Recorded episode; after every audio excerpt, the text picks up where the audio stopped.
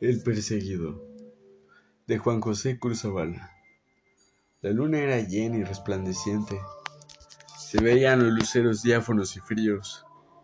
El hombre, sin poder conciliar el sueño, caminaba atropelladamente por entre las desiertas calles de la ciudad. Se sentía perseguido y acosado por sombras gélidas que le buscaban, que le seguían la espalda. Caminó más deprisa con rumbo al río.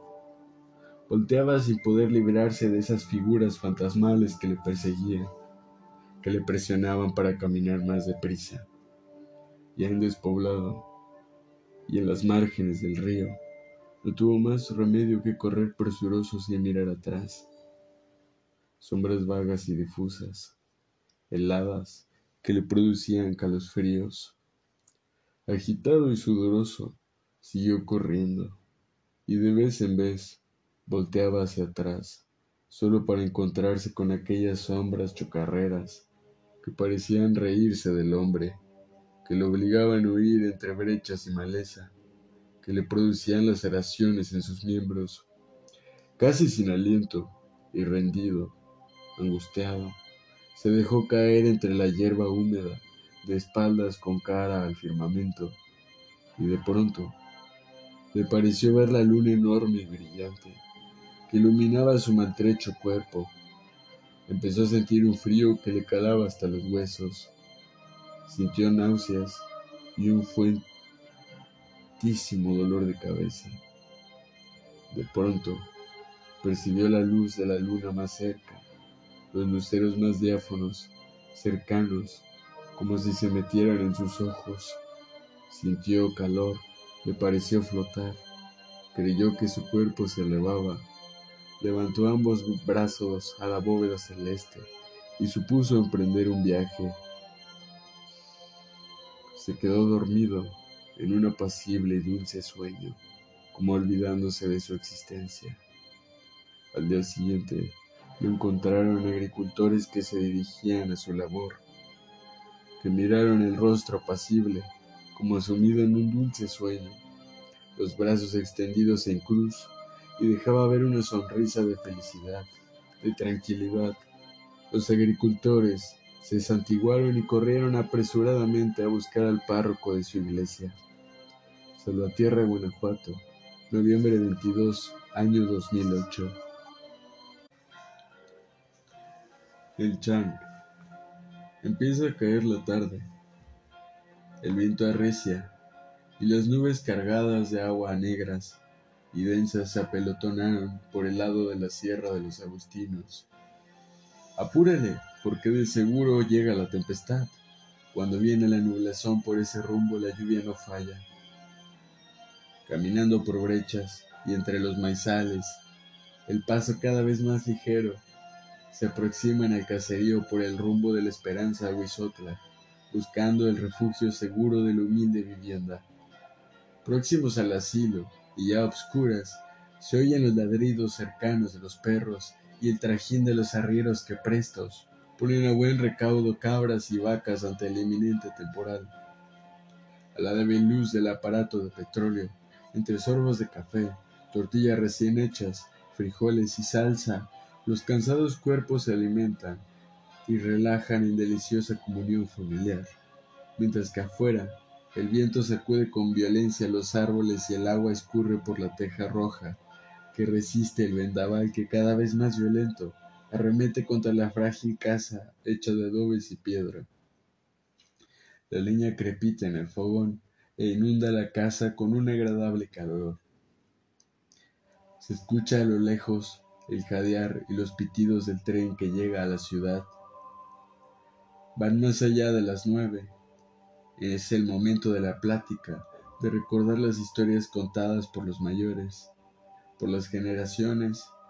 Se han reunido a escuchar las familias campesinas las narraciones de los ancianos, los consejos, las historias y los bellísimos versos que antaño se recitaban. Las antiguas canciones de amor y desamor, de pasiones insatisfechas, las historias de difuntos y las hazañas de crueles matones y ladrones. El Herma, crecido, arrastra todo, brama, dicen como animal enfurecido que reclama la paz y su tranquilidad. En noches silenciosas se escucha en todo Salvatierra su reclamo, su bramido de bestia salvaje, y no hay arriero que salga por sus riberas y menos arriesga a cruzarlo. Por el rumbo del charco, adelante del salto, y río abajo ya nadie se quiere bañar.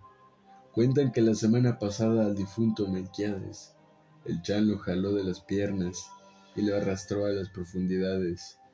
Y ya ven que al charco no se le conoce fondo. Lo ahorcó rápido y lo soltó hasta después de una semana. Lo sacaron amoratado y abogatado, y con el terror reflejado en el rostro. Ya ni su lata lo reconoció. El cham lo dejó listo para el hoyo, y el párroco le quiso oficiar la misa. Ese chan no respeta ni a los niños. El año pasado igual sucedió con el hijo mayor de Pedro, aquel que tiene su labor pegada al cerrito de la cruz. Lo jaló hasta el fondo del charco, y vaya que el muchacho era listo para nadar. Cuentan sus compañeros que cuando sintió el remolino que produce el chan al jalar, el chiquillo nadó para la otra banda del río, y el chan lo jalaba y jalaba, y el muchacho manoteaba desesperado. Gritaba que le ayudaran ante la zambullida y zambullida, hasta que se perdió en el agua. No, nadie le quiso ayudar. ¿Para qué? Nomás lamentaban las ratas del otro lado del río a ver si las pescaba, y las gritería maciza le indicaba que se agarrara. Pero nadie se aventó al río. Fue más el miedo que el valor. Seguramente no se encomendó al Creador en la mañana, y ya ven que a Dios no hay que tentarlo de paciencia. Afuera truenos y relámpagos, la lluvia torrencial continúa regando el valle y de vez en vez se escucha el temido bramido del padre Lerma que crecido continúa arrastrando lo que se atraviese, mientras en el interior las viejas con devoción han empezado a encender las velas benditas para apaciguar al cielo. Comienzan a sentirse las crecientes en los bajaderos de agua que se dirigen al río, que continúa implacable con su ciclo eterno. Nota del autor. Chan del Azteca, Xian, entre las clases indígenas, cierto espíritu encargado de conservar los veneros del agua. Especie de duende. Francisco J. Santamaría. Diccionario de Mexicanismos. El caminante. Seguía caminando despacito por la brecha pedragosa que se le hacía interminable en la oscuridad de la noche. Le parecía ver algunas luces del poblado próximo. Percibía murmullos lejanos e inciertos. Al dar la vuelta a un recodo en donde apareció cómo se recortaban algunas figuras de cazahuetes, sintió un leve olor a leña quemándose y creyó haber llegado al caserío. Y nada, solo una luz difusa y lejana y remota. No se desanimó y arremetió contra el sendero con mayor fuerza con la esperanza de poder llegar. Cansado, se mantenía rumiando pensamientos para confundir la sed y el hambre que recordaba los claros días de su infancia en la misa mayor de la parroquia con sus padres y luego al terminar. La frugal comida familiar, la charla agradable que recordaba las vivencias y tradiciones familiares. Distraído, no reparó en un promotorio que lo envió de bruces al suelo. Golpeado y polvoriento, maldijo su suerte. Volteando al cielo, acostado boca arriba, se distrajo bajo las estrellas y la aparición de una estela fugaz que súbitamente se perdió en el firmamento. Se levantó con un fuerte dolor de cabeza, y al tocársela sintió como un líquido caliente y pegajoso escurría por su frente lamiendo su suerte, e increpó a la vereda que le parecía interminable y cada vez más lejana. Caminaba siempre seguido por una furiosa nube de mosquitos que le picaban el cuello y los brazos produciéndole una insistente comezón. Siguió adelante, muy quedito, con cuidado para no lastimar las piedras, el camino, como queriéndolos apartar con mente de sus pies. Siguió andando muy despacito, entre el frío de la noche rumbo a un destino incierto, que no llegaba hasta que se sintió flotar en la inmensidad eterna de la noche.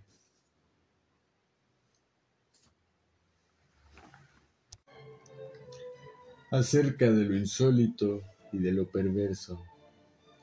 Noche cerrada apenas perturbada por el viento que insolente interrumpe entre las pocas criptas que quedan.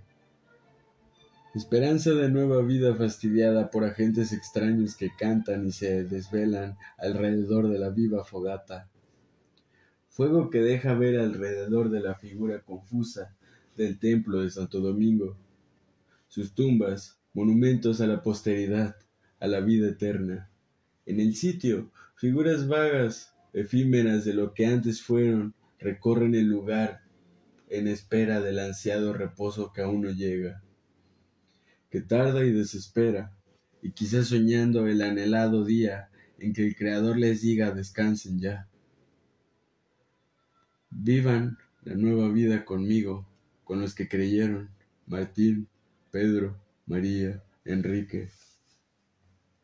En este sacro lugar, ahora profanado, recorren en noches obscuras el espacio donde quedaron sus restos mortales. Ruidos sospechosos en las noches sin estrellas, cuentan los vecinos. Las sombras esperando con ansia el día que no llega. Más de un siglo de espera constantemente perturbado por almas vivas que impiden el descanso merecido a lo que queda del cuerpo. El alma, abstracción, vaga sin cesar por los lugares en donde quedaron sus cuerpos mortales, ahora desperdigados abonando la tierra. La piedad, valor ignorado por la gente de finales del siglo XX. Miran indiferentes los añosos restos mortales, huesos y nobles calaveras que un día fueron carne, que hablaron, se alimentaron y amaron el placer mundano del sexo, los amaneceres, los trinos de las aves y la tierra en donde se quedaron, cuerpos que vivieron y conocieron Salvatierra y ahora reposan olvidados. Verde leña tenemos al fogón, yupi ya, yupi ya, yupi ya, ya, ya. Arde la fogata insolente, el canto hiere la noche y gime el viento. Los rostros juveniles alrededor del fuego, felices cantan, Scouts inconscientes que desfilan por la noche, que cantan, que son felices. Yupi ya, yupi ya, yupi ya, ya, ya. Algarabia, gritos, felicidad, diversión sana que profana, que impide el descanso, agentes extraños de la era atómica que interrumpen en el antiguo lugar que, olvidado, espera el tiempo que su cercana destrucción monumentos hechos para durar y trascender en el tiempo y espacio, se acaban ante la indiferencia de los cantores, que esta noche en especial son demasiado felices para entender, para discernir que el lugar es profanado. Sobresalto de uno de ellos. No manches, ¿qué es eso? Llama la atención de los demás, quienes voltean de inmediato. Alrededor, sombras difusas y vagas. Una se queda por el espacio de diez segundos, provoca la histeria colectiva. Gritos de vámonos, no filmes, corre, sombra caprichosa y chocarrera que se regocija con el espectáculo. Ya no cantan, ahora se reflejan el terror en los rostros que por instinto buscan la salida del lugar. Irónico, puertas cerradas con candados para ellos mismos desconcierto y miedo a lo desconocido. Huir es la palabra, correr y abandonar el lugar, el objetivo. Mientras la sombra, feliz por saber que aún puede estar entre los mortales, satisfecha se retira a rumiar el placer, el gozo de haber existido. aunque haya sido solo por unos momentos. Nota bene. Cuento redactado a raíz de un video en donde se filma en el Panteón de Santo Domingo algún espíritu burlón y chucarrero que mala noche hizo pasar a los Boy Scouts que insolentemente acamparan en el lugar.